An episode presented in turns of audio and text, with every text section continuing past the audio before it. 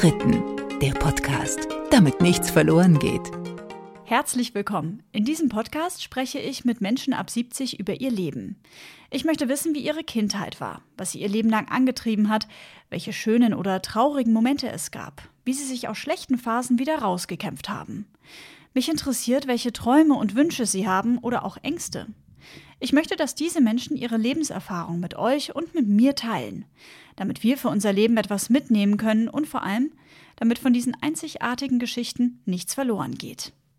In dieser Folge spreche ich mit Annelie. Zum Zeitpunkt unseres Gesprächs ist sie 76 Jahre alt. Sie lebt im Rheinland in der Nähe von Köln, ist verheiratet, hat zwei Kinder und mehrere Enkelkinder.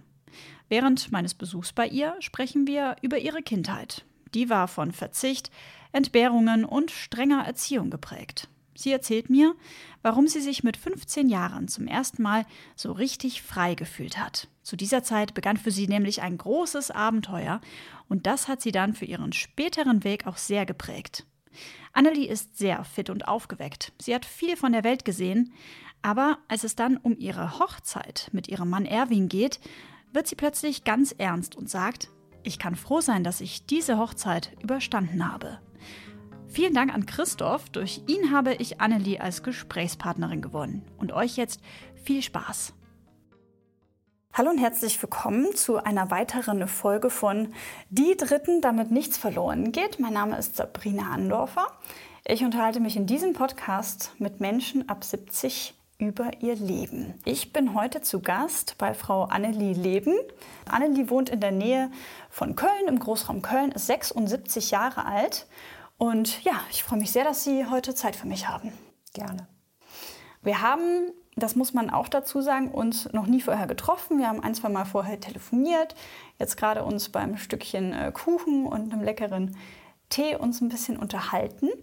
Und da hat Frau Leben mir schon erzählt, dass sie eine Verbindung hat und zwar zum britischen Blackpool, die Partystadt schlechthin sozusagen in Großbritannien. Wie kann ich mir denn jetzt bitte diese Verbindung vorstellen, Frau Leben? Ich habe jetzt so ein bisschen Kopfkino und sehe Sie da äh, feiernd und Alkohol trinkend auf der Straße unterwegs sein. Aber so wird es wahrscheinlich nicht sein. Nein, so schlimm war das nicht. Es war also einfach, dass ich in der Nähe von Blackpool wohnte, bei meiner ältesten Schwester. Und natürlich sind wir dann auch ab und zu mal nach Blackpool gefahren zu einer Tanzshow, weil in Blackpool fand also zu der Zeit sehr viele Tanzturniere statt und naja, und ich war natürlich auch noch nicht in dem Alter, dass ich jetzt schon große Partys hätte mitfeiern können. Aber es war immerhin sehr interessant und ja, und hat Spaß gemacht. Wie alt waren Sie zu der Zeit, als Sie bei Ihrer Schwester gewohnt haben? Ich war 15 Jahre alt. Und das kam, weil Ihre ältere Schwester nach England ausgewandert ist, und zwar nach Ende des Krieges. Ja, richtig. Ja, sie arbeitet dort als Krankenschwester in einem Krankenhaus und hat dann dort geheiratet und ist da halt hängen geblieben. Ne? Wollen Sie mich mal ein bisschen mitnehmen in Ihre Kindheit, Frau Leben? Wie hat sich Ihre Kindheit so gestaltet? Wo sind Sie groß geworden? Und wie kam dann diese Reise ja, nach England? Ja, also ich bin ein Flüchtlingskind. Meine Mutter musste mit sechs Kindern 1945 aus äh, Ostdeutschland, also aus Oberschlesien, fliehen. Und äh, wir sind dann bei einem Bauern gelandet in der ehemaligen DDR wo meine Mutter dort arbeit, schwer arbeiten musste, aber wir hatten auf jeden Fall alle genug zu essen und wir konnten da also die Zeit erstmal überstehen. Die nächsten vier Jahre sind wir dort gewesen, bis mein Vater aus der Gefangenschaft kam, 49, und uns dann in den Westen rübergeholt hat. Sodass wir dann als Familie in Sehende, das ist ein, ja, ein kleiner Ort in der Nähe von Hannover, gelandet sind und nach einiger Zeit in einem Sammellager, kann man sagen, dann auch eine Wohnung bekam. Ja, und dann bin ich da eben groß geworden und bin dann auch mit sechs Jahren da zur Schule gekommen. Und ja, bis zu meinem Abschluss mit 14 Jahren bin ich da in, in Sehende halt geblieben. Sie haben ja ähm, vorhin schon in unserem Vorgespräch kurz erzählt, dass Sie gerne ein, zwei Punkte von Ihrer Kindheit erzählen wollen, weil die dann sich doch ja, deutlich unterscheidet von der Kindheit, die man heute üblicherweise hat. Ja, Zumindest also, hier bei uns in Deutschland. Ja, als Nachkriegskinder hatten wir natürlich keine besonders schöne Jugend. Wir mussten sehr viel arbeiten, um eben die Familie satt zu kriegen. Mein Vater kam aus russischer Gefangenschaft und kriegte natürlich nicht gleich nicht seinen Traumjob. Der war, Er war früher Postbeamter gewesen und die Stellen waren natürlich alle besetzt. Und da kann natürlich so einer, der dann plötzlich aus, dem, aus der Gefangenschaft kam, sich nicht da gleich wieder auf den fertigen Stuhl setzen. Das ging einfach nicht, das war nicht drin. Und so hat er dann eben unter Tage gearbeitet im Kali-Salzberg-Werk in Sehnde. Nachtschicht, weil die auch noch etwas besser bezahlt wurde, damit er also die Familie ernähren konnte. War zwar kein schöner Job, ein ziemlich anstrengender Job, aber wir haben es alle miteinander geschafft. Meine Mutter war Schneiderin, die hat also noch nebenbei dann genäht. Und wir Kinder mussten natürlich tüchtig helfen, egal was anfiel, ob im Garten oder auf dem Feld. Wir mussten also Kartoffeln sammeln im Herbst und im Sommer, statt Urlaub oder Ferien zu machen. Ich wusste gar nicht, was das war als Kind. Da habe ich immer gefragt, was macht man denn in Ferien? Ich hatte gar keine Vorstellung. Ne? Ja, das war so unsere Ferien. Wir waren zwar dann immer an der frischen Luft und sind auch braun gewesen, ganz tüchtig. Und, aber es war kein Vergnügen, es war wirklich schwere Arbeit. Und wir mussten natürlich auch im Winter ganz viel machen. Und im, im Herbst, dann mussten wir auch, muss ich ganz ehrlich sagen, ab und zu auch mal auf dem Feld Rüben klauen für die Tiere. Wir hatten Kaninchen und Hühner, damit die den Winter über gefüttert werden konnten. und im Sommer, Frühjahr dann wieder geschlachtet werden konnten. Ganz oder genau. Halt ja, ja, ja, ja. Alles, alles halt, damit äh, die Ernährung etwas Haben abwechslungsreicher Sie das selber war. mal mitbekommen, so ein Tier Ja, zu schlachten? ja. Haben Sie das selber machen müssen? Nein, meine Mutter hat den Hühnern zwar selber die, den Hals umgedreht, das habe ich also gesehen Oh. und dann abgehackt. Und, äh, aber die Kaninchen haben wir schlachten lassen. Ich habe das zwar auch schon mal dann mit angesehen, aber so lustig fand ich das dann auch nicht als Kind. Und dann habe ich immer gedacht, oh, ich kann bestimmt davon nichts essen. Aber nachher, als das so lecker duftete, ne, und man kriegte ja damals, gab es ja nicht so viel Fleisch, ne, da war man so glücklich und es schmeckte so gut, herrlich. Ja, wenn es ums Überleben geht, glaube ich, da macht man viel mehr, als man meint, dass man, was man überhaupt machen kann. Nicht? Ne, Heute kaufen wir die mal bloß eben im, im Supermarkt und das ist gut. Ne? Jetzt sind wir so ein bisschen, so ein bisschen abgedriftet. Jetzt wir sind sind, wieder in der Gegenwart gelandet, aber das ja. macht ja nichts. Das macht ja nichts. Wir Ja. drehen uns noch mal, noch mal einmal um und reisen noch mal zurück Ja. in die Zeit, als Sie, als Sie Kind waren äh, in Hannover. Ihre älteste Schwester, das haben Sie mir vorhin erzählt im Vorgespräch, die ist 15 Jahre älter als. Sie. Und die ist dann ähm, nach dem Krieg eben nach England ausgewandert. Ja, äh, da wurden Krankenschwestern gesucht in England. Ah. Und daraufhin haben die sich beworben. Und dann war meine älteste Schwester, glaube ich, ein oder zwei Jahre in England. Und dann hat sie die, die nächstältere dann nachgeholt. Die ist dann auch im gleichen Krankenhaus wie sie gewesen. Die haben dann zusammen gearbeitet und auch geheiratet, Familie. Und die zweitälteste, die lebt jetzt noch mit ihrer Familie in England. Ja, die älteste ist leider schon mit 45 gestorben. Das ist schade, ja. Aber so war das. Wie kam denn bei Ihnen dann der Wunsch auf, auch mal dahin gehen zu wollen? Nach Blackpool, in die Nähe von Blackpool zu Ihrer Schwester? Ja, das kam daher, weil ich nicht wusste, was ich beruflich machen sollte mit 14. Ich wollte gerne Krankenschwester werden und das wollten meine Eltern aber nicht, weil ich so ein schmächtiges Mädchen war. Und dann sagte meine Schwester aus England, als sie zur Konfirmation da war, ich nehme dich mit nach England, kommst zu mir nach England für eine Weile. Oh, habe ich gesagt, super, nimmst mich gleich mit. Das ging aber nicht. Mit 14 durfte ich noch nicht ausreisen. Also musste ich ein Jahr warten. Das habe ich mir vertrieben, indem ich in einem Haushalt gearbeitet habe und äh, ein bisschen Geld verdient habe für die Reise. Und mit 15 bin ich dann Fahrkarte gekauft, Koffer gepackt und ab nach England. Das erste Mal in meinem Leben alleine. Es hat super geklappt und dann war ich in England. Sie strahlen so richtig, wenn Ja. Sie mir das hier gerade erzählen und haben ein, ein Lächeln. Ja, Äh, das war auch eine tolle Zeit. Echt schön. Ist da so ein kleiner Traum in Erfüllung gegangen damals? Ja, ich, war, ich fühlte mich endlich frei. Ich musste nicht mehr nur schuften. Ich konnte mal was für mich selber machen, was mir Spaß machte und so. Das ist natürlich ein Riesenunterschied, nicht? Als wenn man nur immer so, äh, naja, ums Überleben kämpfen muss. Und das war ja vorbei. Da kriegte ich zum ersten Mal da Cornflakes. Und all so tolle Sachen, die ich überhaupt nicht kannte. Ne? War echt schön. Wenn Sie jetzt an Ihr Elternhaus denken, an Ihre Vater und an Ihre Mutter denken in Hannover, auch wenn das mit sehr viel Entbehrungen und sehr, sehr, sehr viel Arbeit verbunden war, war das dann dennoch ein liebevolles Zuhause? Also liebevoll, wie ich das heute so bei meinen Enkeln sehe, so was Liebevolles gab es gar nicht. Wir wurden also selten in den Arm genommen oder mal gedrückt oder irgendwas. Gab es gar nicht. Aber das hat nichts damit zu tun, dass wir also kein gutes Verhältnis zu den Eltern hatten. Nicht? Es war nach wie vor okay, aber nicht besonders, also so herzlich, wie man das vielleicht heute haben würde. Ne? Woher glauben Sie, kam das? Also hat das sowas mit, mit dieser Nachkriegszeit zu tun, ja, mit den Entbehrungen, ich denke, mit diesem... Ich denke, ja. Und meine Mutter hat sehr, sehr viel gearbeitet. Die war eigentlich auch, die ist, die ist abends beim Nähen eingeschlafen. Verstehen Sie? Und mein Vater, der, der hat jede Nachtschicht gehabt, jeden Tag Nachtschicht. Und dann hat er tagsüber geschlafen. Wir mussten also immer ruhig sein, Rücksicht nehmen. Und Immer, immer sowas nur. Und, äh, ja, und die Eltern hatten dann auch gar nicht so, die, die, ich glaube, die haben da gar nicht dran gedacht, dass man so ein Kind auch mal trösten müsste oder in den Arm nehmen müsste oder was. Das ist denen überhaupt nicht in den Sinn gekommen, aber nicht bösartig gemeint. Ne? Denn letztendlich waren sie ja schon für einen da irgendwie. Ne? Da war quasi eher wahrscheinlich das Hauptziel, äh, ja, die Familie zu ja, ernähren. Ja, ganz genau. Ne? Das heißt also, in England begann dann die Zeit ihrer persönlichen Freiheit. In einer Ortschaft in der Nähe von Blackpool. Genau. Das ist also die Verbindung. Gibt es mhm. heute noch. Es ist ein Badeort auch, ne, man direkt an der See. Und man konnte also herrlich im Sommer, äh, England Sommer natürlich, ne, im Meer auch schwimmen und so weiter. Das hat sich also schon gelohnt, war echt klasse. Das ist dann so eine Zeit, die Sie dann auch geprägt hat, wahrscheinlich für spätere Leben komplett, oder? Ja, würde ich sagen. Ja, ich, ich wurde selbstbewusster. Ja? Ich musste nicht immer nur gehorchen, konnte auch endlich mal meinen eigenen Willen entwickeln. Und ja, bei meiner, bei meiner Schwester ist es ja auch ganz anders als so zu Hause. Nicht? Und ich brauchte da auch gar nichts zu machen, so gut.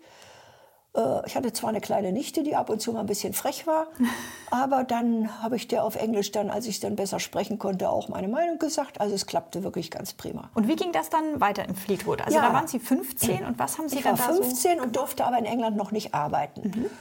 Und da hatte meine Schwester eine gute Bekannte, die hatte so, eine, so ein Boardinghouse, ein Break, äh, ja, also Bed and Breakfast. Bed and Breakfast. Mhm. Und die brauchte ein bisschen Unterstützung und da durfte ich dann mithelfen. Morgens dann den Early Morning Tee servieren oder auch ein bisschen beim Zimmer sauber machen helfen und was so war. Ne? Und da habe ich mir dann auch ein bisschen Taschengeld verdient, was ich auch nicht schlecht fand und konnte gut Englisch dadurch lernen, weil ich musste ja auch mit den Leuten dann immer meine Sätze parat halten und habe vorher auch geübt ein bisschen zu Hause, ne, was man so brauchte. Ja, und dann wurde es natürlich immer besser. Und nach drei Monaten war ich dann so weit, dass, ich, dass dann die Saison zu Ende war und dann wurde es langweilig. Und dann sagte ich zu meiner Schwester, ich konnte inzwischen schon ganz gut sprechen, hör mal, ich möchte eigentlich mal wieder zur Schule gehen. Meinst du, das ist möglich? Und da, ah, sie hatte auch keine Ahnung. Und dann bin ich einfach mal losgezogen zu den Schulen und habe gefragt, ob ich denn zur Schule kommen dürfte. Und die erste das heißt, Sie haben einfach geklopft und ja, ich Hallo? bin da ins Sekretariat und habe einfach gefragt. Ne? Hello, my name ja, is Annelie. Genau. I'm ja. from Germany. I want to come to your school. Und so, ne? Mhm. Ja, und die erste Schule, das war eine Oberschule, die meinten, das ist vielleicht zu schwer für mich und so war nichts. Aber die nächste, dann so eine Mittelschule, die hat dann gesagt, ja, gerne, kannst kommen. Und dann bin ich also los. Und da gab es dann die letzten beiden Jahre entweder Richtung so Schreibmaschine Büro-Richtung oder oh, ich weiß nicht, was die da noch hatten. Aber jedenfalls mich interessierte natürlich schon Büro, ne, weil ich dann Steno und Schreibmaschine und sowas auch lernen wollte. Und ja. das konnte man in diesem Jahr. Und da ich schon in diesem in dem Alter war, kam ich natürlich dann auch gleich in so eine Gruppe rein und das war klasse. Dann also so richtig mit britischer Schuluniform. Ja. Wie sah Ihre Schuluniform aus? Blau, blauer Rock, blaue Jacke und weiße, ich habe auch noch Bilder, glaube ich, davon, ja. Ja, ich fühlte mich sehr wohl und es waren auch alle unheimlich nett und deshalb, ich muss sagen, ich habe eine gute Beziehung zu England und zu, und trotz des Krieges und alles, was vorher passiert war, waren die unheimlich freundlich zu mir. Die haben mich niemals merken lassen, dass ich also eine Deutsche bin oder, hm. ja, das war richtig gut. Ja, vor allem, ich, ich war ja nun Schul, Schulkind und musste auch wirklich alles machen, was in der Schule anfiel, ne? Zum Beispiel gab es in den Pausen, weiß ich immer noch, so kleine Fläschchen mit Kakao oder, oder Milch. Ja. Die musste man dann verteilen. Und da war ich dann auch mal dran. Oder so Pausendienst ja, quasi. Pausendienst, so. okay. sowas mhm. nicht. Und ja, also nachher war ich wirklich eine von denen. Ne? Da war kein Unterschied mehr. Haben Sie noch im Kopf so die ersten Worte, die Sie auf Englisch gelernt haben? Oder so einen ganz bestimmten Satz, wo Sie sagen, boah, damit sind Sie, darin hat Sie sich heute Ja, na, Englisch habe ich ja hier schon in der Schule gehabt. Mhm. Ne? Ah ja, okay. Äh, Aber noch nicht quasi so gut dann. Nein, man ist ja so schüchtern, das kennen Sie ja sicher auch nicht. Wenn man dann irgendwo frei sprechen soll, da hat man ja erstmal mächtige Hemmungen. Ne? Und das war natürlich nachher weg. Ne? Und auch nachher beim Französisch oder was, äh, da hatte ich dann diese Hemmung auch nicht mehr. Weil ich wusste ja dann schon so ungefähr, wie es geht. Und das heißt, Sie haben dann quasi nach dem äh, nach der Zeit in äh, Großbritannien sozusagen noch die Zeit in Frankreich gesucht, wenn ich jetzt Französisch Ja. raushöre. Ja. Ja. Wie kam das dann? Ja, als ich dann mein Jahr Englischschule zu, zu Ende hatte, mit meinen dicken, schönen Zeugnissen, ne, war ich heute noch ganz stolz, die habe ich auch noch alle, da hatte ich dann durch meine Schulleiterin einen Au-pair-Job in Frankreich bekommen. Die kannte da nette Leute und so weiter. Und dann hatte die da angefragt für mich und dann hieß es ja. Und dann wurde auch festgelegt, wann ich da hinkomme. Und dann bin ich aber erstmal nach dem England-Jahr nach Hause gefahren, halbes Jahr und habe dann mir wieder ein bisschen Geld verdient, indem ich also beim Deutschen Roten Kreuz in einem, in einem Büro gearbeitet habe. Und danach bin ich aber gegangen. Es hat mir, ist mir auch nicht schwer gefallen. Ich hatte da auch nette Leute kennengelernt, aber ich hatte ja ein Ziel und das wollte ich auch bei- beibehalten. Und dann habe ich nach einem halben Jahr an, aufgehört, hatte genug Geld und dann bin ich nach Frankreich. Und dann bin ich erstmal da in ein Hotel für die Sommersaison und zwar in den französischen Alpen. Das hieß Lys-la-Croix-Haute. Das ging dann von Grenoble aus. Also Grenoble, Ah, Grenoble, Grenoble, da musste ich zuerst hin und von da aus dann ganz tief in die Alpen rein. Aber das war damals noch die Route, die Route 77 oder wie die hieß. Das war die Hauptstrecke zu, in den Süden Frankreichs runter. Die musste man nehmen zu der Zeit und die nahmen alle. Und dadurch stand das Hotel natürlich auch sehr günstig direkt an dieser Hauptstraße. Und da hatten wir natürlich dann auch sehr viele Gäste. Und dementsprechend viel hatten Sie dann da auch zu tun, vermutlich. Ich hatte sehr viel zu tun, von früh bis spät. Waren Sie Frau, Mädchen für alles? Ja, Wie alt waren Sie dann da? So um die 18 war ich wahrscheinlich 17. dann schon. 17. Mhm. 17. Ja, ich war ja nun wirklich gut trainiert. Erstmal von zu Hause, dann das Jahr Haushalt da in Hannover. Da wurde mir auch nichts geschenkt. Nicht? Also insofern, ich konnte also wirklich. Und ich wurde auch sehr oft gefragt. Ich hatte auch eine französische Kollegin. Ich weiß nicht, ob das interessiert. Können Sie ja nachher rausschneiden. Äh, interessant ist, aber die Besitzerin des Hotels, die kam dann sehr oft zu mir und, und sagte, ach Annelie, könntest du denn bitte noch mal die Toiletten nachputzen? Deine Kollegin so und so, die hat das überhaupt nicht ordentlich gemacht.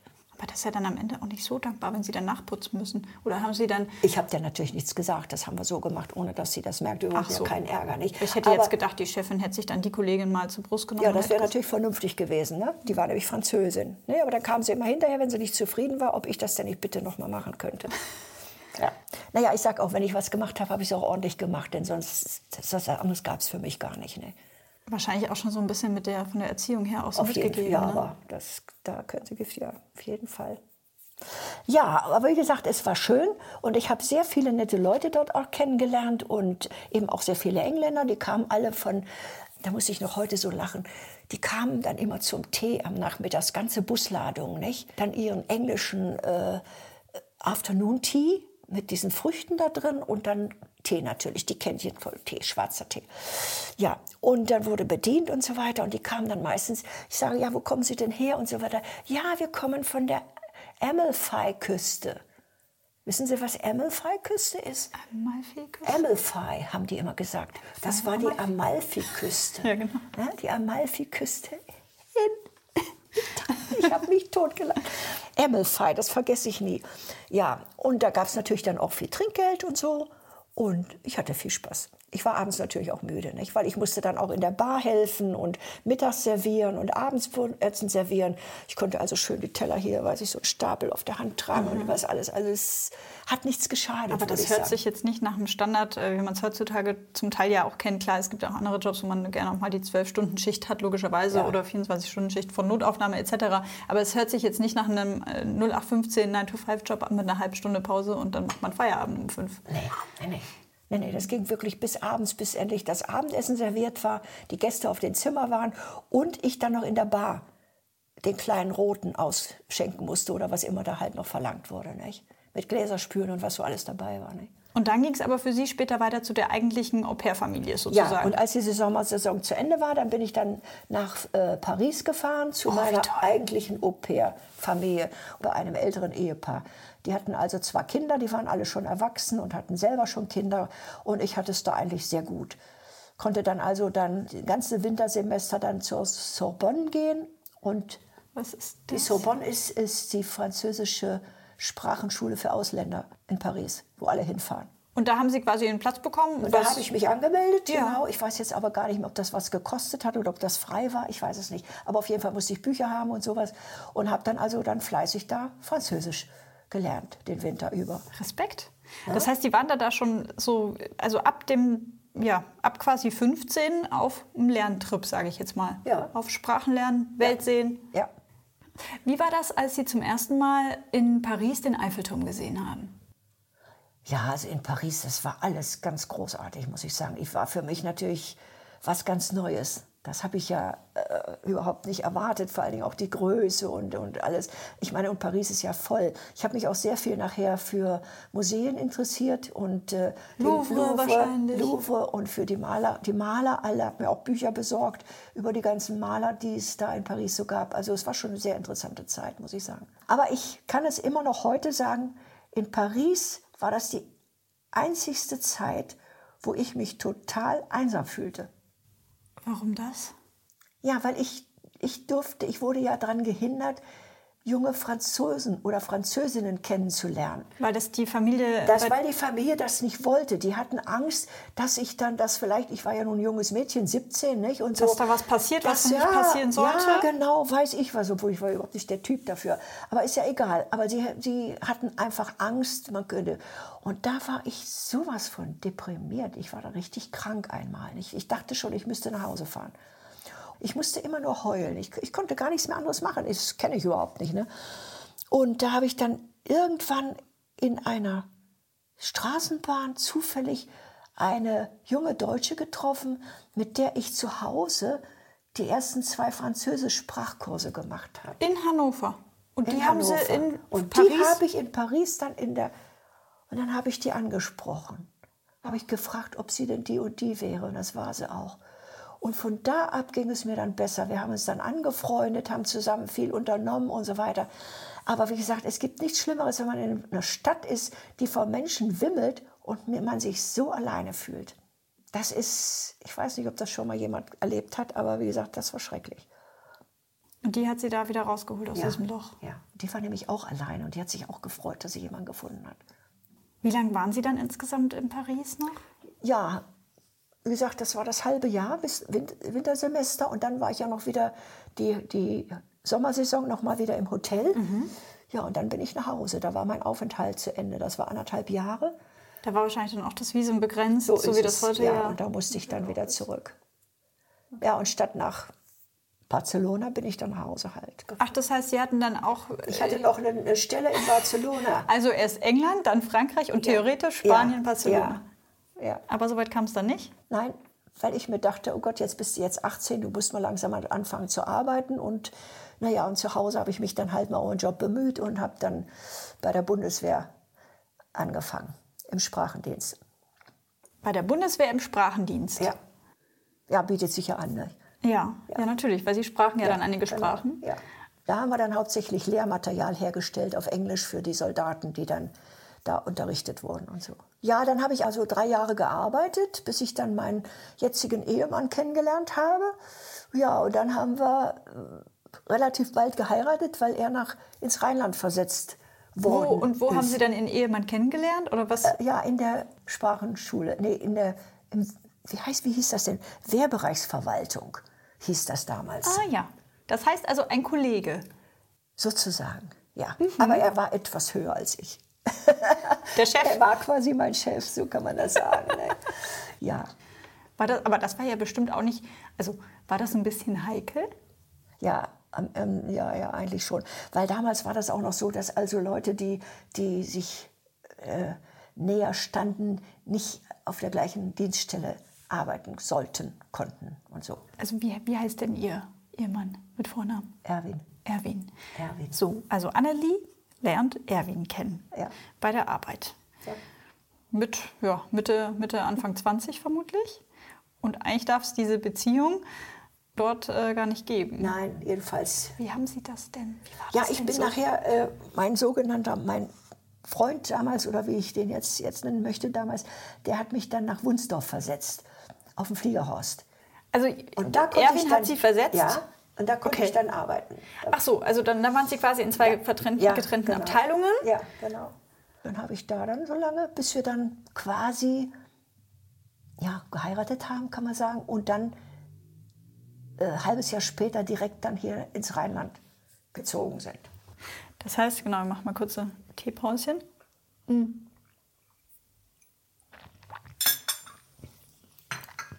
Mich interessiert das deswegen so. Frau Leben war das ja dann schon so ein bisschen was Geheimes hat und schon, schon so ein bisschen spannend ist. Mussten Sie, also haben Sie sich dann, optisch fanden Sie sich nett? Wie kam es denn dann so zum, zu den ersten Annäherungen, zum ersten Date? War das, das muss ja ganz, also das kann man ja nicht, nicht offensiv machen, oder? Wenn man das ja eigentlich gar nicht darf. Ja, gut, oder ja. war der Erwin da frech? Nein, nein, nein, nein, eigentlich nicht. Nee. Wir haben uns eigentlich dann hauptsächlich am Wochenende mal gesehen. Aber eigentlich wollte ich diesen Mann ja eigentlich gar nicht für mich, sondern für meine Schwester haben. Aber das hat nicht geklappt. Warum das? Ja, weil, die, weil ich dachte, äh, altersmäßig passen die besser zusammen. Wie viele Jahre sind Sie? Und Ja, irre viel. 13 Jahre, das ist. Er ist 13 Jahre älter als Sie. Ja. Das heißt, Sie sind 76, dann ist er schon 89. Genau. Aber er wollte nicht meine Schwester, nein, er wollte mich. Naja, wie es dann so kam, hm, kam es eben. Ne? Und optisch war er dann direkt Ihr Typ? Nö, eigentlich nicht. mein Typ sah ganz anders aus. Mein Typ war dunkelhaarig, schwarzäugig, ach, voller Temperament und weiß ich was alles. Weil ich habe ja nun auch durch Frankreich auch viele Italiener kennengelernt und so weiter. Ja, die waren einfach immer so fröhlich und so, weiß ich. Ne? Das ist eben ganz... Äh, Bisschen Feuer Ja, fand ich gut. Oder eben auch ein Spanier, das wäre auch noch gegangen. Aber Also was Feuriges, was Temperamentvolles. ja. Und dann wurde es der Erwin. Und Das war dann Erwin. Wenn er das jetzt hört, kriegt er zu viel. meinen Sie? Ja, er plaudert nicht gerne aus dem Nähkästchen, muss ich ganz ehrlich sagen. Deshalb ist es auch Quatsch mit dem. Und Deshalb sitzen ja wir hier. ja, genau. Aber es ist ja schön, wenn er uns auch die Erlaubnis äh, gibt. Das heißt, Erwin hatte dann jetzt nicht die vollen schwarzen Haare und Nein, Erwin hatte gar keine Haare, nur ein Haarkranz noch übrig, obwohl er als kleines Kind also richtige, viele blonde Locken hatte. Aber das ist genetisch bedingt. Sein Vater hatte auch schon keine Haare. Das Aber heißt, wir, wir haben eine, ja, wie sagt man denn, eine ver- versteckte Beziehung äh, zu Erwin, die dann aber in einer Hochzeit gemündet hat. Genau, Wie war denn Ihre Hochzeit? einfach. Ja. Kleiner Familienkreis. Meine Eltern haben das ausgerichtet, weil mein Mann kam ja aus der DDR. Und er durfte zu der Zeit ja seine Familie überhaupt gar nicht sehen. Und als Staatsbeamter schon gar nicht. Also wir hatten, wir hatten kaum Kontakt, ne, weil wir es einfach nicht durften. Ne. Wahrscheinlich dann nur Briefkontakt, ganz, Ganz. Ja, genau, ganz, ja, das war alles. Ja, und dann war die Hochzeit bei meinen Eltern und äh, Wann haben Sie denn geheiratet? Oh, Welches Jahr war das denn? geheiratet. 64. Mhm. 1964. Aber ich bin ja froh, dass ich diese Hochzeit überhaupt überstanden habe, weil ich wäre nämlich vorher an einer Alkoholvergiftung gestorben. Was? Das, okay, das müssen Sie, die Geschichte will ich jetzt gerne hören. Ja, das ist keine lustige, für mich schon gar Okay. nicht. Äh, wir haben ja auch Polterabend gefeiert. Damals Mhm. war das ja so üblich, nicht? Da wurden auch viel Scherben vor die Tür geworfen und so weiter. Und mein Mann, der kannte ja nun niemanden da, ne? Von unseren Bekannten und so, die da alle eingeladen waren. Und äh, die saßen, dann saß er mit denen alle im Wohnzimmer, an einem großen Tisch mit belegten Brötchen und Bierchen und was es so gab. Aber nun kamen zu der Zeit dann aber auch immer Nachbarn, die klingelten an der Tür und brachten irgendwelche Geschenke oder so. Also wer musste dann dahin? Ich. Und dann war das so üblich, dass man mit denen auch immer ein Cognacchen oder irgend sowas trank. Ja, und ich arm habe mich natürlich nun geopfert. Ich kam natürlich nicht zum Essen, ich durfte nur Alkohol trinken. Bis es dann eben zu viel war. Hat es Sie dann umgehauen, oder? Dann hat es mich umgehauen. Und ich habe immer nur dann, zum Glück musste ich mich dann fürchterlich übergeben. Das war mein Glück, sonst hätte ich es nicht überlebt, glaube ich. Und dann habe ich dann nur immer da gelegen und habe gesagt, Erwin, ich glaube, ich muss sterben. so schlimm war das. Und am nächsten Tag war aber Hochzeit, ne? Kirchliche Trauung. Das heißt, also Sie haben sich dann da, da übergeben, aber hat Ihnen, also wurden Sie dann ins Krankenhaus oder Nein. würden wir einen Arzt rufen? Nein, dann wurde kein Arzt gerufen. Weil man es nicht besser wusste und dachte, Nein, ja, aber die, die schafft das schon oder so. Ne? wie alt waren Sie da? Ich war da, glaube ich, äh, äh, 20, 21. Oh Gott. Ja, ich Oh meine, ich habe äh, normalerweise macht man, aber wenn man gar nichts essen kann und nur Alkohol in sich reinkippt, ist doch klar, das haut dich irgendwann um. Ne? Was hat der Erwin dann gemacht? Oh, das wird Ja, der hat dann äh, vielleicht, weiß ich was, mich gestreichelt oder weiß ich was, aber groß helfen konnte er nicht. Ne? Ja, jedenfalls, wir haben die Hochzeit geschafft. Er musste mich zwar etwas festhalten, weil ich noch schwankte wie wild. Das heißt, Sie waren, Sie waren bei Ihrer Hochzeit total verkatert. Vielleicht hätte ich ja gar nicht Ja gesagt, wenn ich bei Sinnen gewesen wäre. Dann hätte ich vielleicht es noch anders überlegt. Ja, sehen Sie, so kam das. Ne? Aber Meinen das, Sie im Ernst? Nee. Ach, ich glaube, nein, das war ein Scherz. Nein. Aber es, aber es war schon ganz schön. Und meine Mutter, die hat sich so viel Mühe mit dem Essen gemacht. Ich kriegte keinen Happen runter. Ich war ja noch schwer geschädigt. Das war schade, aber das ist mir auch nur einmal passiert. Das habe ich nie wieder gemacht. Das war dann das, die Abmachung äh, mit Erwin sozusagen. Also Schatz, so schlimm besaufen wir uns nie Nein, wieder. Nie wieder. Ja, er war ja nicht. Er konnte ja viel essen da drin. Mhm, ne? mhm. Ja, das war meine große Hochzeit. Das war mal ganz anders, aber wir haben es geschafft. Ne? Boah. Das ist aber eine lustige Geschichte, muss man ja, sagen. Ja, im Grunde ne? schon. Jetzt so im Nachhinein. Wenn man so überlebt hat, ist sie richtig gut. Ne? Wahnsinn. Ja. Und dann kamen später Kinder? Ja, Kinder. Ein Kinder, dann zwei Kinder. Aber das war es dann auch. Ja, wir hatten natürlich auch überlegt, ich meine, äh, wenn der Vater schon 13 Jahre älter ist ne, und die Kinder brauchten ja eine Ausbildung, bis die fertig waren, das dauerte ja auch. Und da haben wir gesagt, Mensch, doch, wir hätten gerne noch ein drittes gehabt. Aber da haben wir gesagt, nee, dann bist du schon 60 und die Kinder sind vielleicht noch nicht fertig mit der Ausbildung. Und lieber nicht. Ja, das war der Grund eigentlich. Aber hat ja noch mal gut gegangen. Ne? Wann haben Sie dann Ihre, Ihre Kinder bekommen? Wie alt waren Sie da so ungefähr? Ja, ich war das erste mit, mit wann war das denn, 22 und das andere mit 25. Ja, ich war damals ein bisschen sauer, weil ich eigentlich noch gar keine Kinder wollte. Ich wollte ja erstmal meine Ehe genießen ne? und arbeiten und meinen Job und alles. Ne? Also quasi das machen, was eigentlich ja heutzutage ja. Frauen mit 30 immer noch ganz gerne machen. Ganz, genau. Mhm. Ja, ja, aber dann war es anders und im Nachhinein, muss ich sagen, habe ich es auch nicht bereut, weil ich denke, ich habe dann zwar ein paar Jahre meiner Jugend geopfert, bis die Kinder aus dem Gröbsten raus waren, aber wenn ich jetzt so sehe, dass sie dann erst mit 32 oder 35 Kinder kriegen, dann sind die ja schon richtig alt, wenn die Kinder mal aus dem Haus sind. Und wenn man dann noch Oma werden will und ein bisschen rüstig sein möchte für die Enkel, dann ist es fast zu spät. Also jetzt möchte ich keine Enkel mehr haben. Ich, ich würde, oh, Entschuldigung. Alles gut. Ich würde das nicht mehr schaffen. Ne? Es hat alles seine Vor- und Nachteile. Ne? Ja, ich glaube, das ist auch so ein. Zwiespalt, wo man sich dann, glaube ich, als Frau heutzutage schon ein bisschen mit äh, quasi drin befindet, sozusagen. Ja. Also die Entscheidung eher pro Karriere, pro Job, pro klar, die Freiheit. Die studieren ja auch lange, bis sie fertig sind und dann möchte man das ja auch ein bisschen genießen. Ne? Na klar. Haben Sie denn dann, als Sie Kinder bekommen haben, den Job komplett aufgegeben? Ja. ja. ja zu, der, zu, der, Zeit gab es noch keine Kindergärten. Hm. Wir wohnten damals in Meckenheim weil mein Mann in Bonn äh, im Ministerium gearbeitet hat. Und ich kannte in Meckenheim keinen. Ich war alleine. Die Familie lebte ja in der Nähe von Hannover. Ich hatte ja niemanden. Da blieb mir gar nichts anderes übrig, als zu Hause zu bleiben. Da war ich traurig. Ne? War das dann so die zweite äh, Traurigkeitsphase nach der ja, Paris-Zeit vielleicht? Ich hätte so gern noch gearbeitet, ein bisschen. Ne? Aber naja, was soll's. Ich habe dann später wieder gearbeitet. Äh, und ich muss ganz ehrlich sagen, wir hatten dann, als die Kinder dann schon relativ groß waren und auch schon mal alleine bleiben konnten, da konnten wir dann schon anfangen zu reisen und richtig mal das zu machen, was uns Spaß machte. Und das mhm. war auch gut. Ne? Warten Sie mal, eine Sekunde, ich höre. Das sind die Rollläden, die jetzt runtergehen. Das sind die Rollläden, die runtergehen. Ja. Da kommt noch einer. Dann machen Sie noch Pause. Einmal Stopp. Schnitt. Genau, Schnitt. Schnitt. Das heißt also, Sie haben dann Ihre Arbeit schweren Herzens aufgeben müssen und haben sich dann um die Kinder gekümmert. Das war aber dann bestimmt keine einfache Entscheidung. Nein. Oder keine einfache Zeit, sagen wir es mal so. Nein. Das war echt. Vor allen Dingen, ich war noch viel zu jung. Ich hatte keine Erfahrung mit Kindern. Und das Schlimmste war, ich kam mit meinem, meinem Säugling, meinem Sohn aus, äh, aus der Entbindungsstation. Die war damals noch in Meckenheim und wurde von den, von den frommen Schwestern da geführt. Da war so ein kleines Kloster und im Klösterchen habe ich dann auch mein Kind bekommen. So. Und ich komme nach Hause und dann sagt die Hebamme noch zu mir, ja, ich komme heute Nachmittag mal vorbei. Beim ersten Mal wickeln, dann helfe ich Ihnen noch mal, weil ich war ja ungeschickt. Ich hatte ja keine Ahnung. Gut.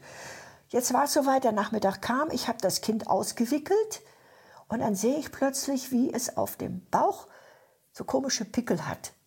so Pickelchen, so Bläschen, die mit Wasser gefüllt waren. Da denke ich, oh Gott, was ist das denn? Ne? Dann habe ich die Hebamme angerufen und als ich der das schilderte, da sagte sie dann, ja, dann tut es mir leid, dann darf ich nicht mehr kommen. Das ist eine ganz schwere Infektionskrankheit bei Babys. Da kann ich leider nicht mehr zu Ihnen kommen. Da habe ich dann gesagt, ja, woher hat das Kind das denn? Ich bin doch gerade mit dem heute Morgen nach Hause gekommen.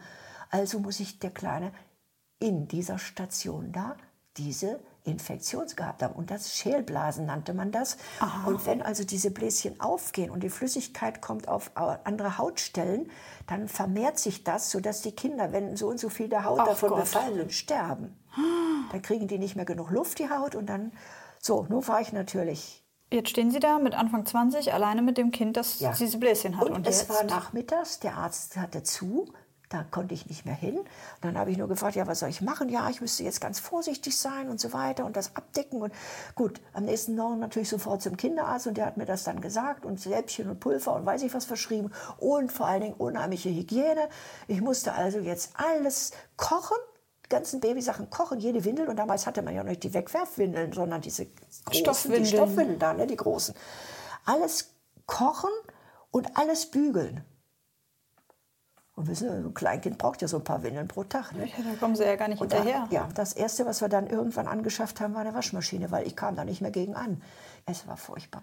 Und ich hatte keine Mutter, keine Schwester, niemanden, den ich mal fragen konnte, um Rat fragen konnte oder was, nix. Konnten Sie Ihre Mutter denn anrufen wenigstens? Nein, da gab es noch kein Telefon. Wir hatten schon ein Telefon, so, aber meine Eltern die, nicht. Ach Gott. Und hier auch keiner. Ja, das war echt schlimm. Aber wie gesagt, wir haben es geschafft, wir haben es hingekriegt und jetzt habe ich einen ganz großen, kräftigen Sohn. Aber das war heftig. Was ist das für eine Krankheit? Kennt man die heutzutage noch? Wissen Sie das? Oder? Äh, ja, das, also ich, ich habe diesen nur unter Schälblasen. Wie jetzt der, der lateinische Ausdruck ist, weiß ich jetzt nicht. Aber müsste man mal nachgucken, müsste im Internet geben. Die ist Gott sei Dank relativ ausgerottet, denke ich mal, diese okay, Krankheit. Ne? Okay. Aber dieses Klösterchen da, ne, wo, ich die, wo diese Entbindungsstation war, ja. ne, die ist geschlossen worden kurz darauf. Also vom, vom Gesundheitsamt. Diverser Vorfälle? Ja. Das war der Hammer, nicht? Ich komme da morgens raus und, und nachmittags ist mein Kind so krank. Meine, ja, und dann ja auch noch also gefährlich krank, ne? Ja, gefährlich krank. Da bist du natürlich als junge Mutter völlig daneben. Wie Sie gesagt haben, großer, starker junger Mann. Ja. Erwachsen heute. Ja. Als dann die Kinder aus dem Haus waren. Ja, als sie studiert haben, praktisch schon. Ne? Ja. Da konnten wir dann loslegen. Loslegen? Was meinen Sie denn ja, mit loslegen? loslegen mit Reisen. Mit Reisen. Wir haben dann also, wir haben, wir haben auch vorher schon Urlaube gemacht, mit den Kindern natürlich immer, ist klar. Hauptsächlich Wanderurlaube. Und da ich ja die Berge so liebe. Österreich. Österreich, genau. Ach, das war herrlich. Das waren die gesündesten, schönsten Urlaube, die wir je gemacht haben. Und dann gab es ja dann auch immer so Wanderbüchlein als Anreiz für die Kinder, weil die wollten ja meistens gar nicht so dolle wandern. Ne? Ja. Und äh, dann haben wir es aber immer mitgekriegt, dann auf die Gipfel zu steigen. Und es war einfach schön. Und man war, kam so gesund und, äh, sag mal, gut durchtrainiert wieder nach Hause. Man schlief nachts so schön, den ganzen Tag frische Luft und kennen Sie ja, und dann irgendwie lecker essen gehen mal oder sowas. Ja, und dann später, als die Kinder so groß waren, dass sie nicht mehr mit wollten oder konnten, dann sind wir alleine gefahren.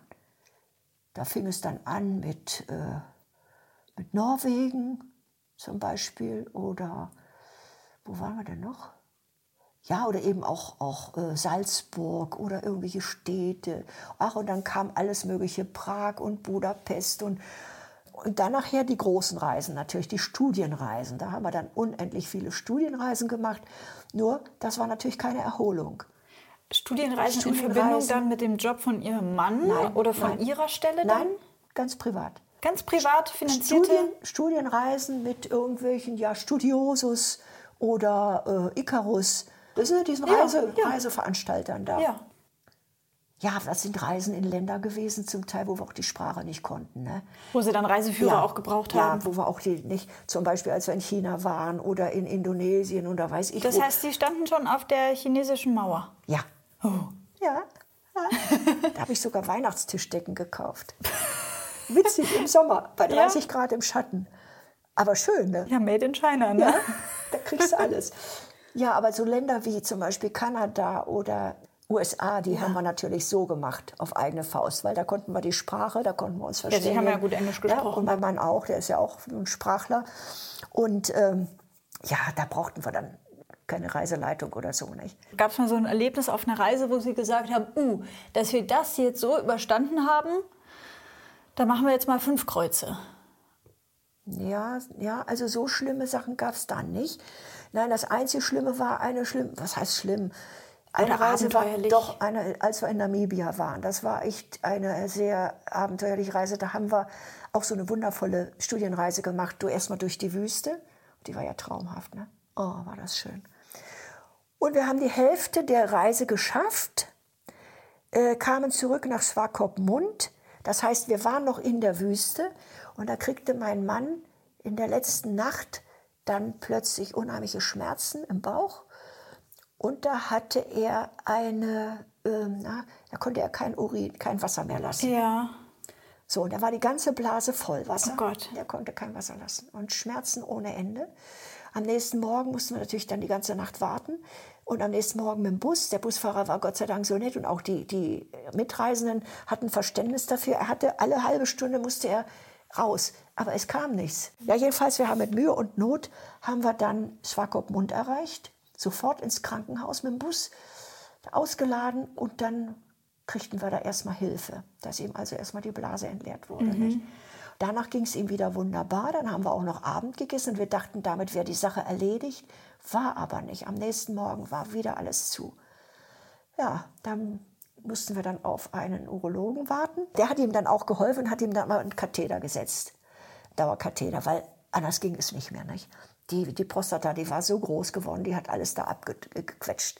Naja, und dann haben wir also beschlossen, die Reise abzubrechen. Und das war genau an seinem Geburtstag. Oh nein. Da sind wir dann. und Wie alt dann- ist er da geworden? ja, warte, ja, ach, das war, müsste ich nachgucken, ich weiß es nicht. Auf jeden Fall 60, ja, so. Oder, nee, oder älter sogar schon.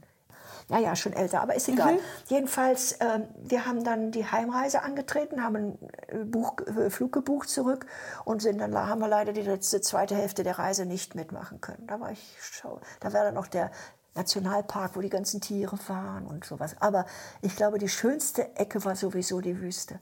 Warum hat das sie das so? Licht, die Farben da abends, die Sonnenuntergänge. Es war echt toll. Also ich weiß nicht, ob ich es abgebrochen hätte. Ich hätte es vielleicht weitergemacht. Aber dass sie jetzt getrennt fliegen, das kam dann auch nicht in Frage. Nein, das hätte ich nie gemacht. Nee, nee, nee, das ging nicht. Da bin ich dann doch lieber mit. Ja, und dann äh, zwei Wochen später ist mein Mann auch operiert worden. Das war höchste Zeit. Ne? Was, was war dann die Ja, die Diagnose? Prostata musste weg. Die, war, die hat also derart... Aber jetzt die- kein Prostatakrebs, sondern Nein, nein, Gott sei Dank. Aber die anderen Reisen haben wir alle bis zum Ende durchgezogen. Das war ganz wunderbar. Eine der schönsten Reisen, muss ich ja nicht, nee, nee vielleicht zweit, drittschönste Reise war, war ähm, ach, wie heißt das denn? Neuseeland. Neuseeland. Neuseeland, 14 Tage, einmal die eine Insel eine Woche, die zweite Insel eine Woche. Das war alles toll, vor allem, was es da für Unterschiede so gab. Und praktisch alles, Berge, Schnee, äh, Meer, alles, was man sich so an, an Natursachen wünschen könnte, gab es ja da nicht. Und da gefiel es mir auch unheimlich gut, da hätte ich bleiben können. Ne? Ja, und dann haben wir anschließend noch eine kleine Kreuzfahrt gebucht auf den Fidschis. Das ist doch so. Das war toll. Oh, das war so schön. Also habe ich gedacht, wirklich, das ist, so stelle ich mir das Paradies vor. Blaues Meer. Und warm. Palmen. Und dann gab es dann ein, ein Essen am Strand. Und zwar, So Candlelight-Dinner-mäßig. ja, und dann wurden wir dann abends dann von unserem Hauptschiff mit so kleinen Kodiaks dann aufs, äh, an den Strand gefahren. Und da waren dann so ein paar Beleucht so Beleuchtungen dann und alles aufgebaut, das Abendessen und so weiter. Und die, die, die Jungs haben nachher Musik gemacht und gesungen. Und dann haben natürlich die Frauen des Ortes, die haben uns dann Tänze vorgeführt und auch gesungen. Aber richtig super. Wenn ich das könnte, würde ich Ihnen den Film mal zeigen. Also mein Mann hat ja viel gefilmt, die ganzen Reisen und so. Hattet ihr so Richtig. eine- so eine- Ja, der hatte eine richtig schwere Kamera mit. Ne? Und die hat er dann alle hier bearbeitet und vertont und sowas. Richtig gut. Ne? Da kriegt man Spaß, wenn man das sieht. Was hat Ihnen das Reisen gebracht? Was? Oh, ja, was hat es mir gebracht? Ja, erstmal die Abwechslung natürlich, klar. Dass man mal rauskommt hier. Ja, aus dem Alltag. Ja, immer nur kochen, waschen, putzen muss man ja nicht haben. Ne? Das war natürlich schön. Haben Sie später, jetzt grätsche ich mal kurz zwischen, haben Sie später wieder, als die Kinder schon aus dem Haus waren, dann auch wieder gearbeitet oder als die Kinder schon älter waren? Ich, Nee, ich habe dann wieder gearbeitet und zwar noch schon relativ früh. Das hat sich auch plötzlich so ergeben. Ich wollte einfach wieder was tun, aber noch nicht voll, weil die Kinder gingen ja noch zur Schule. Ja. Und da konnte ich am Anfang mir die Zeit so einteilen. Da konnte ich manchmal nur äh, einen ganzen Tag acht Stunden arbeiten und den Rest der Woche hatte ich frei. Also die Familie hat in keiner Weise darunter gelitten. Und wenn, dann habe ich das so vorbereitet, dass immer alles soweit in Ordnung Gepasst war. hat, ja. Ne? Da ging das. Und dann habe ich das eigentlich aus dem Grund nur gemacht, weil ich mir dachte, Mensch, mein Mann ist schon so alt. Wenn dem was passieren sollte und ich bin alleine und die Kinder müssen noch weiter studieren, dann muss ich einen festen Job haben. Und Oder zumindest ist, die Option, dass sie aufstocken können. ja, und dann ist ja nicht schlecht, wenn ich schon mal ein bisschen was mit Computer und was alles an Neuerungen ja war, schon mal kennenlerne. Das ist sehr vernünftig Ja, gedacht. Ne? ja.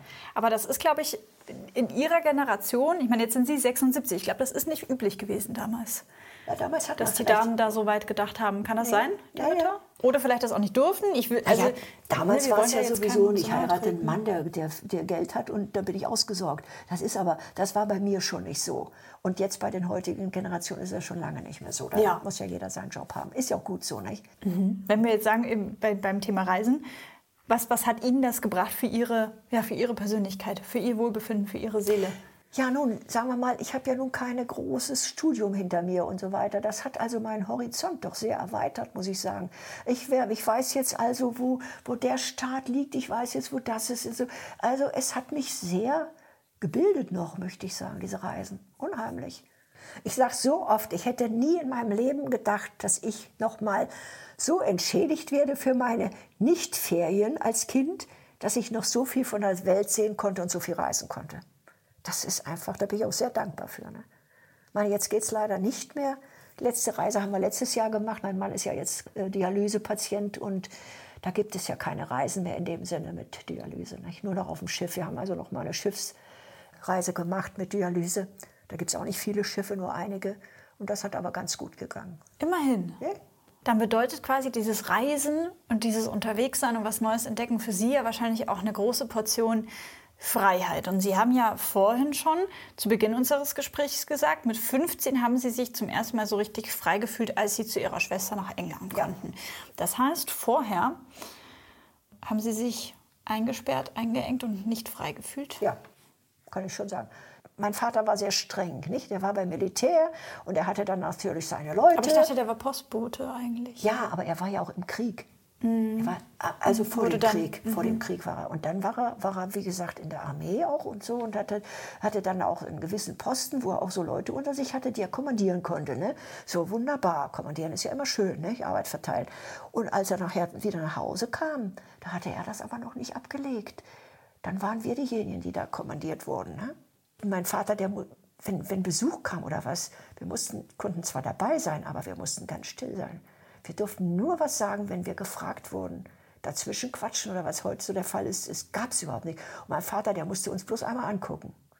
Ja, wenn ich dann heute manchmal so sehe, was die Kinder sich so leisten und ihren Eltern gegenüber Unverschämtheiten von sich geben, mein lieber Mann, da könnte ich ja manchmal ausrasten. Ne? Aber es ist die Zeit.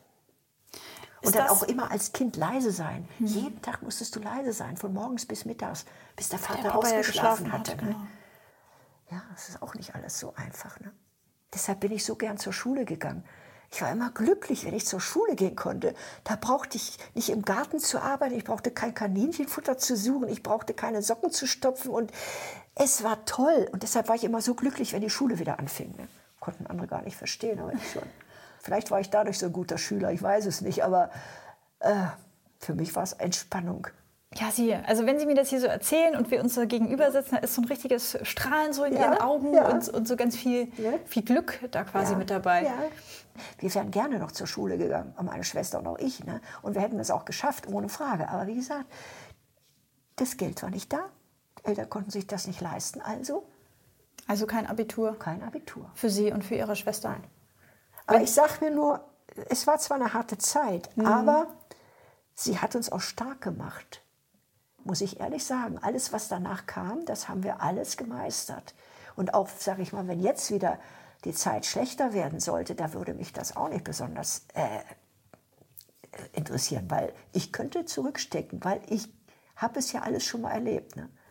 Was glauben Sie, von wem haben Sie diese Stärke? Also Sie sagen jetzt, die Erziehung hat Sie in gewisser Weise stark gemacht oder die Lebensumstände von damals, die ja, Kindheit. Ja, auf jeden Fall. Aber Sie wirken jetzt ja schon wie so eine Frau, die sagt, nee, ich nehme jetzt vor, ich lerne jetzt Chinesisch und dann mache ich das. Ja. Woher haben Sie, kommt das vom, vom, von Ihrem Papa, von Ihrer Mama? Ist das... Wenn ich das wüsste. Also mein Vater, der war stur und stolz. Sind Sie auch ein bisschen stur und stolz? Nein, Nein? stolz schon. Stolz schon. Ja, auf mich, ja. Und was wir hier alles geschafft und geleistet Ja. haben schon. Nicht? Aber, aber stur bin ich nicht. Nein, kann ich nicht sagen. Ich bin eher für Harmonie, sagen wir mal so. Ja, ich, ich mag nicht gerne Gezank, Geschrei und sowas alles. Ich setze mich zwar durch, wenn es die Situation erfordert, aber habe ich nicht so gern. Nicht? Und äh, ja, und meine Mutter, puh, weiß ich gar nicht. Ich kenne die Eltern eigentlich gar nicht so gut, muss ich ehrlich sagen. Und meine Mutter, als, als sie dann alleine schon war und nicht mehr so konnte, da habe ich sie dann auch ein bisschen näher kennengelernt. Ne? Welche Seiten haben Sie dann da an Ihrer Mutter entdeckt?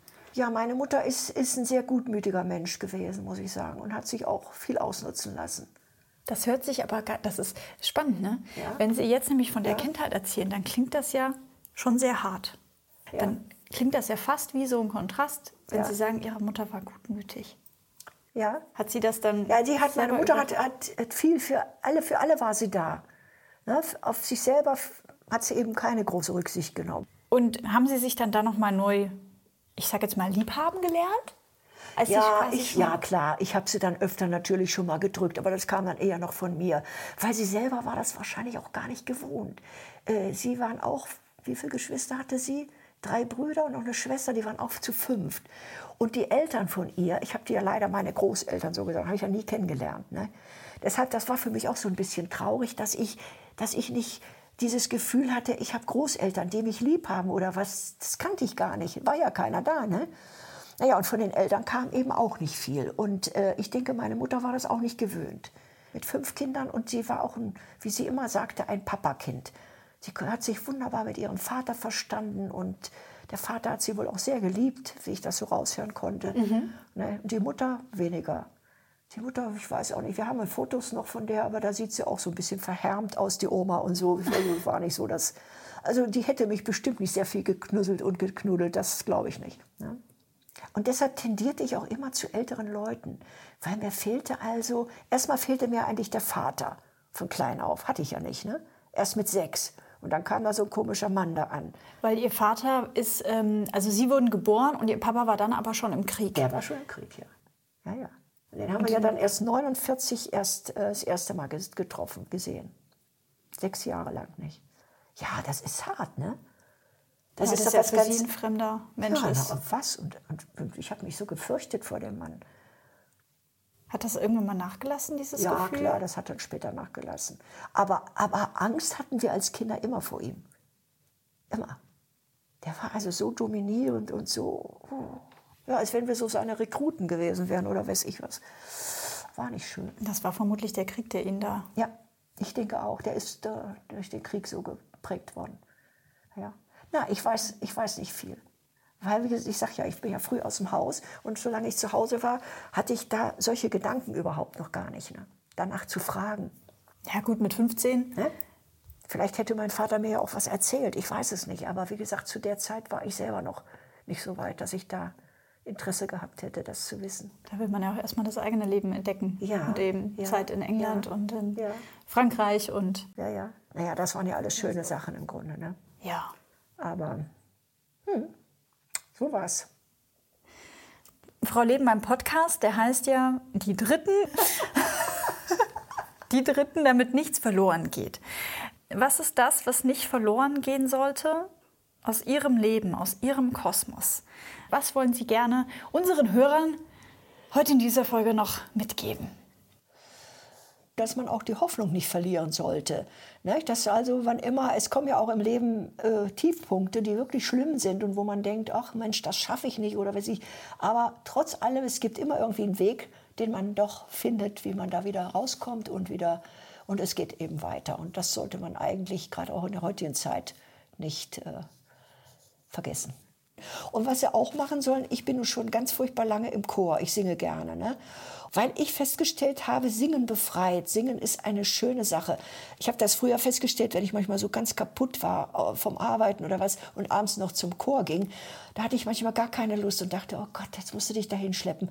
Aber nach dem Singen, das war so toll, Sie fühlten sich richtig frei. Alle diese Probleme, die sie so tagsüber hatten, die waren während dieser zwei Stunden total weg. Und sie waren völlig andere Gedanken gekommen. Ach, und Tanzen oder Bewegung ist natürlich auch super. Ja, wir haben 20 Jahre lang getanzt und äh, ja, haben es auch eigentlich genossen. War ein schöner äh, Sport, den man auch zu zweit machen konnte. Ne? Und diese Reiserei nutzen Sie das aus. Denn wenn man nachher irgend, wir leben jetzt von den Erinnerungen, kann man sagen, nicht? Wir gucken uns ab und zu mal einen Film wieder an, weil man hat ja doch einiges vergessen und dann sagt man, ach ja, klar, guck mal da und so. Nicht? Ja. Frau Leben, ich bedanke mich sehr, sehr herzlich bei Ihnen für diesen schönen Nachmittag und dieses Gespräch, dass Sie sich die Zeit genommen haben. Ich würde sagen, wenn es noch mal irgendwelche Fragen an Sie gibt, dann könnt ihr mir die gerne schicken. Und zwar einfach per Mail unter die dritten Podcast at outlook.de oder ihr schaut bei Instagram unter die dritten Podcast vorbei. Wollen Sie noch was sagen zum Schluss, Frau Leben? Ja, ich habe mich auch gefreut. Ich habe natürlich viel mehr erzählt, als ich eigentlich wollte. Aber wenn es Ihnen hilft und Sie da draußen eine gute kleine Geschichte machen können, dann freue ich mich. Finde ich das doch schön. Bestimmt, ja. bestimmt. Gebt mir gerne Rückmeldung, Feedback. Vielen Dank, Frau Leben. Gerne. Tschüss. Ne?